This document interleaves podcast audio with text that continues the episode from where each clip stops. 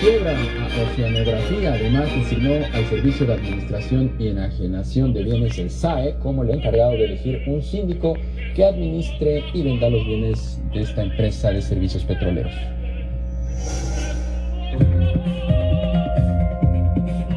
Un juez federal, Felipe Consuelo Soto, resolvió que el proceso de concurso mercantil de la naviera ya no pudo seguir en etapa de conciliación con acreedores al haber excedido el plazo de un año previsto en la ley, por lo cual designó al Servicio de Administración y Enajenación de Bienes como síndico de la quiebra, con lo que dará inicio a un proceso para liquidar los bienes de la compañía y pagar a miles de acreedores que reclaman un monto aproximado de 14 mil millones de pesos.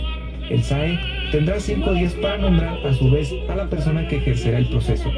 Al... algo bien. Realmente me da gusto, hay pleno respeto a la decisión de la jueza, creo que es lo correcto. Y ahora lo que sigue, cumplir con la instrucción, señor presidente, de estar al pendiente a los trabajadores, de estar muy en contacto con los sindicatos. Y es que ahora, asegura el secretario de Comunicaciones, se les pagará la liquidación a la que tienen derecho. Hemos cuidado de manera muy especial el patrimonio federal, que el centro de mantenimiento se los aviones se van a, están depositados ya de hecho Hola, ¿qué tal a todos? Muy bien, los saluda su amigo Jorge. En un momento vamos a hablar del concurso mercantil. Para todos aquellos que les interesa este tipo de temas de derecho, espero, espero sea de su agrado. Eh, para hacer hincapié a este tema, vamos a recordar que eh, en sí el derecho cuenta con diferentes ramas para su diferente estudio. Entre ellas pues tenemos el derecho eh, mercantil, el derecho civil, el derecho penal, entre otros. En este caso vamos a hablar de el, derecho mercantil, sobre todo el procedimiento eh, de esta rama. Hoy aprenderemos en qué consiste el concurso mercantil. Si alguna vez han escuchado sobre empresas como Mexicana de Aviación, Homex, Casas Geo y Oceanografía, recordarán muy bien cuando se, se publicó que entrarían a concurso mercantil. Yo considero el caso más sonado sería el de Mexicana de Aviación, que inclusive hoy en día puedes ver en el aeropuerto de la Ciudad de México miles de pancartas de las personas que quedaron sin trabajo por esa desgracia. Pero en sí ¿Qué es el derecho concursal mercantil? Debemos entender por derecho concursal mercantil como el conjunto de normas de naturaleza procesal mercantil que regulan el procedimiento al que se someten los comerciantes en estado de, insolvencia para llegar a, a, un convenio con sus acreedores o si no no fuera posible, pues liquidar el patrimonio del comerciante distribuyendo su importe entre los acreedores hasta donde alcance. Pero, ¿qué es el concurso mercantil?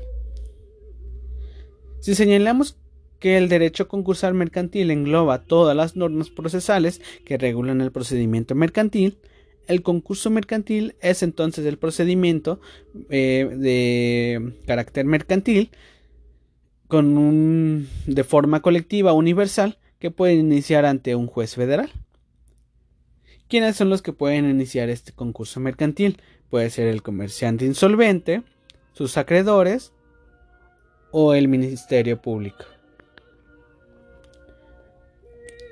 Lo anterior en los casos en que en los casos en que el comerciante incumple de manera general sus obligaciones de pago y no tiene bienes suficientes para liquidar todos sus créditos, Ahora bien, el concurso mercantil no tiene como objeto principal llevar a la quiebra a los comerciantes, pues esto afectaría con los objetivos económicos del Estado en relación con sus gobernados.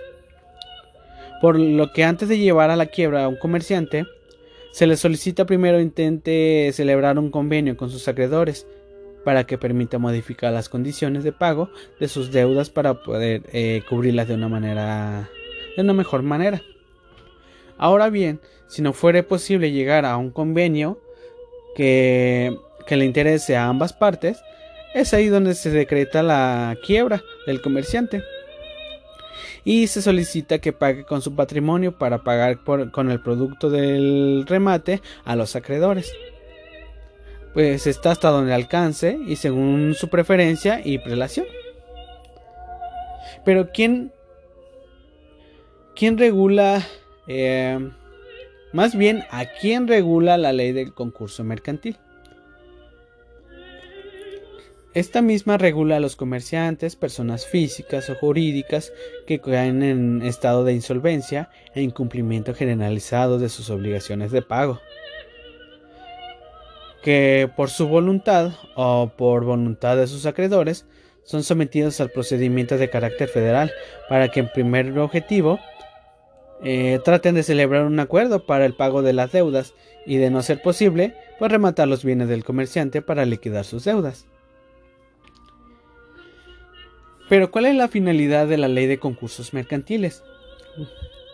Como se dijo anteriormente, la finalidad de esta ley no es llevar a la quiebra a los comerciantes, eh, afectando el interés público que guarda el Estado en relación con las generaciones de, sus, de, pues, de nuevos empleos y un, y un aumento en el Producto Interno Bruto, sino más bien la finalidad es conservar a las empresas. Es por ello que primero se solicita que ambas partes, ya, sean tanto acreedores y deudores, eh, comerciantes, este, traten de llegar a un acuerdo eh, en la forma de, solventar el pago.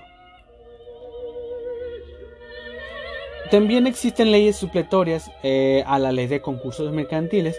De acuerdo con el artículo octavo de la ley de concursos mercantiles, existen cinco ordenamientos que son aplicables eh, de forma supletoria, pero en un orden en específico. Es decir, lo que no se encuentre contemplado en el primero de ellos deberá ser revisado en el siguiente y así sucesivamente. El artículo 8 nos dice que son eh, de aplicación supletoria a este ordenamiento en el orden siguiente. Número 1 tenemos el Código de Comercio y número 2 tenemos a la legislación mercantil. Los usos mercantiles especiales y generales.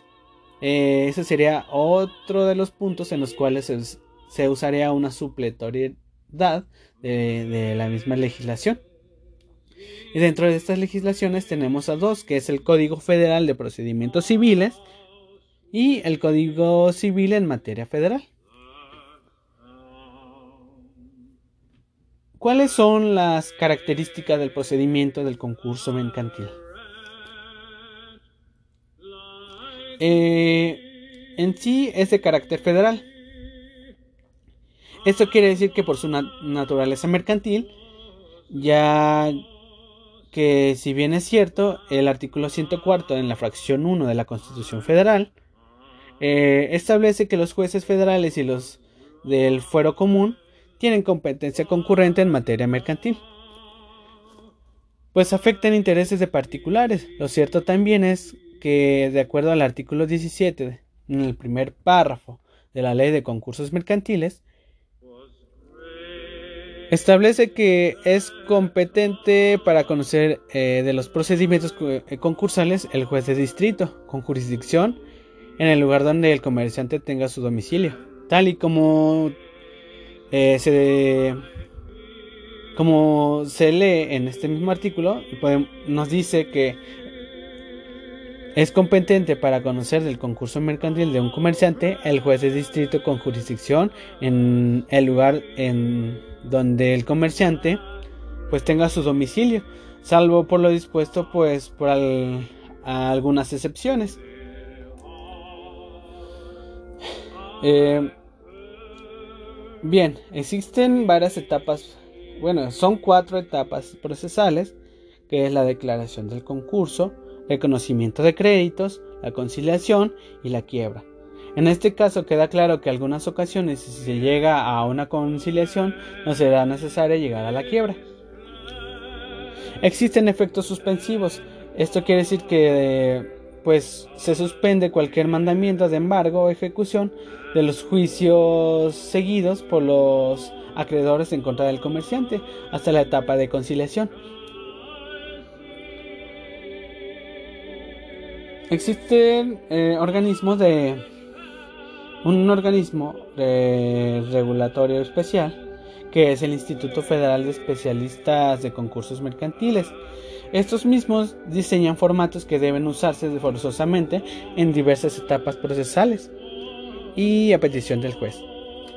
Designa a los sujetos auxiliadores del procedimiento mercantil, que es el visitador, el conciliador y el síndico.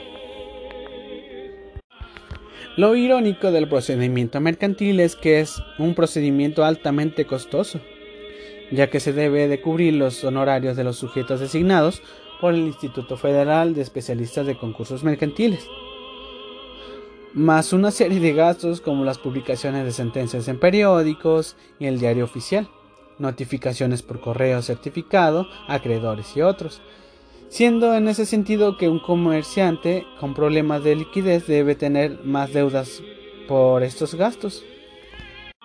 Existe, existe una excepción eh, de forma inconstitucional que no todos los comerciantes pueden solicitar o ser llamados al concurso mercantil, pues la ley pone un límite, es decir, aquellos comerciantes cuyas obligaciones vencidas o vigentes no rebasen a las 400.000 unidades de inversión, más o menos eh, aproximadamente 2.116.813 pesos mexicanos, salvo que dichos comerciantes acepten voluntariamente por escrito someterse a la ley de concursos mercantiles.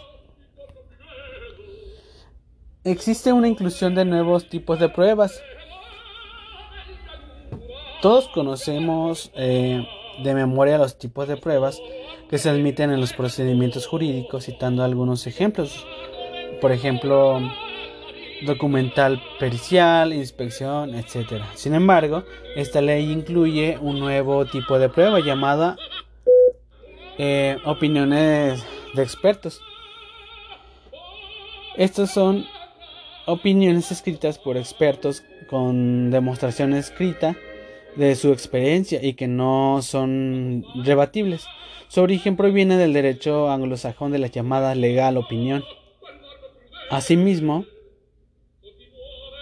no pueden ser ofrecidas pruebas testimoniales en el juicio principal, pero sí en los incidentes.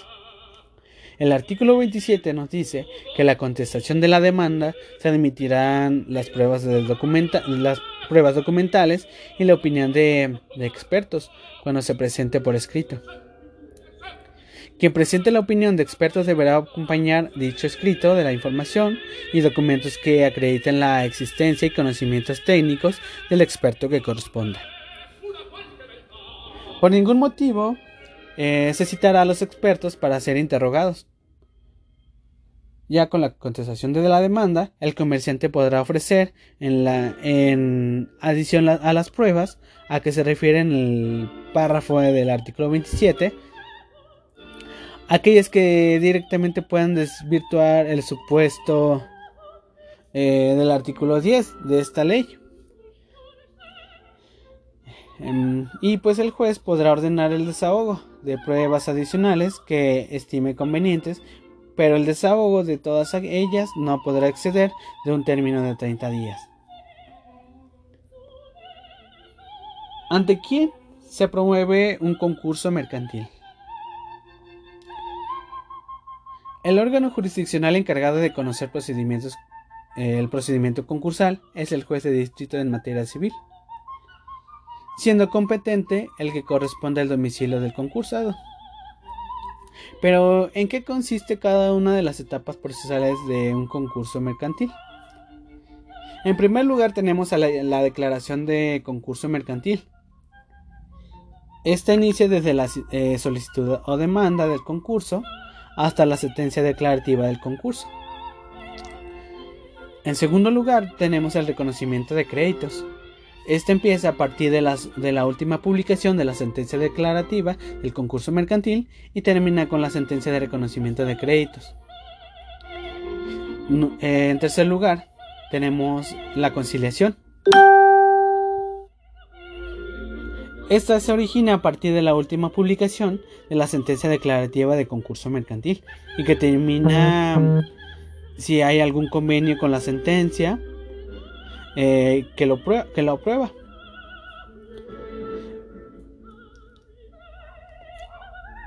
En cuarto lugar, se inicia agotado el plazo de la conciliación la terminación anticipada de la conciliación o bien a partir de la última publicación de la sentencia declarativa del concurso mercantil, cuando se, omite la conciliación a petición del comerciante o en los casos en que no se dé por ley, como en algunos supuestos de concursos mercantiles. Pero ¿cuáles son los medios de impugnación eh, que son contemplados en la ley de concursos mercantiles? La ley incluye incidentes y recursos. Como bien sabemos, son procedimientos accesorios al juicio principal para resolver controversias de carácter procesal. Es decir, resuelven de forma más no, más no el fondo, que se relacionan de manera directa e indirecta con el juicio principal. Algunas cuestiones que pueden resolverse a través de un incidente son las siguientes. Conversión de concurso a quiebra. Cuando la pide el conciliador antes de terminar el plazo de la etapa de conciliación. La falta de personalidad de alguna de las partes. La incompetencia del juez. La falta de legitimación en alguna causa y en el proceso. La recusación del juez o de otro, de otro funcionario judicial. Acumulamiento de autos oposición de pruebas, eh, alguna prueba pedida, nulidad de acusaciones, reposición de autos, eh, modificación a la fecha de retroacción o de la sentencia declarativa de concurso, reconocimiento de procedimientos extranjeros, separación de bienes, propiedad, eh, bienes propiedad de terceros que estén en posesión del comerciante, objeciones sobre resoluciones de los contratos pendientes del comerciante hechas por el solicitador y entre otras. Es decir, la, apelación procede en contra de la sentencia declarativa del concurso, mm, contra la eh, sentencia de reconocimiento, eh, la graduación y la apelación de créditos, en contra de la sentencia declarativa de quiebra y en contra de la sentencia de terminación del concurso mercantil. Pero ¿cuáles son los, ¿cuál es el concurso de carácter especial eh, que son contempladas en la ley? Em, mm, estos eh, concursos de carácter especial se aplican en empresas prestadoras de servicios públicos concesionados, a instituciones de crédito y a instituciones auxiliares de crédito. Pero existen fraudes que pueden ser realizados por los mismos acreedores. Eh, pero ¿cuáles serían estos tipos de fraudes? La ley establece que los fraudes a los acreedores son todos los actos que comete el comerciante antes de la declaración del concurso mercantil a los acreedores. Si el tercero que intervino en el acto tenía conocimiento de fraude, los fraudes que se incluyen son los siguientes. Por ejemplo, tenemos a los en, bueno, en primer lugar, tenemos a los actos realizados a título gratuito. Estos son los que lleva a cabo el comerciante para deshacerse de sus bienes regalándolos y disminuyendo la masa de bienes con la que los acreedores pudieran cobrarse eh, llegada ya la quiebra. en segundo lugar tenemos las, las compraventas y actos. Esto es en los casos en que el comerciante pague una contraprestación notoriamente superior al precio o valor real o a la inversa. En tercer lugar tenemos las operaciones que haga el comerciante fuera de condiciones o precios de mercado o de los usos y prácticas mercantiles. En cuarto lugar tenemos el perdón que otorga el comerciante de los adeudos de sus deudores. Eh, en quinto lugar tenemos pagos que haga el comerciante de sus deudas no vencidas. Y en sexto lugar tenemos el descuento que de sus propios efectos haga el comerciante. Esto quiere decir que después de la fecha de retroacción se considerará como pago anticipado. Pues espero que les haya agradado mucho esta sesión. Eh, se hizo algo extensa, pero es que eh, cualquier tema de derecho es muy extenso. Pero yo creo que si nos gusta, pues se nos va a hacer muy interesante. Así que me despido. Les agradezco mucho que hayan escuchado esta sesión. Y nos estaremos viendo en la próxima. Que tengan una excelente tarde. Hasta luego.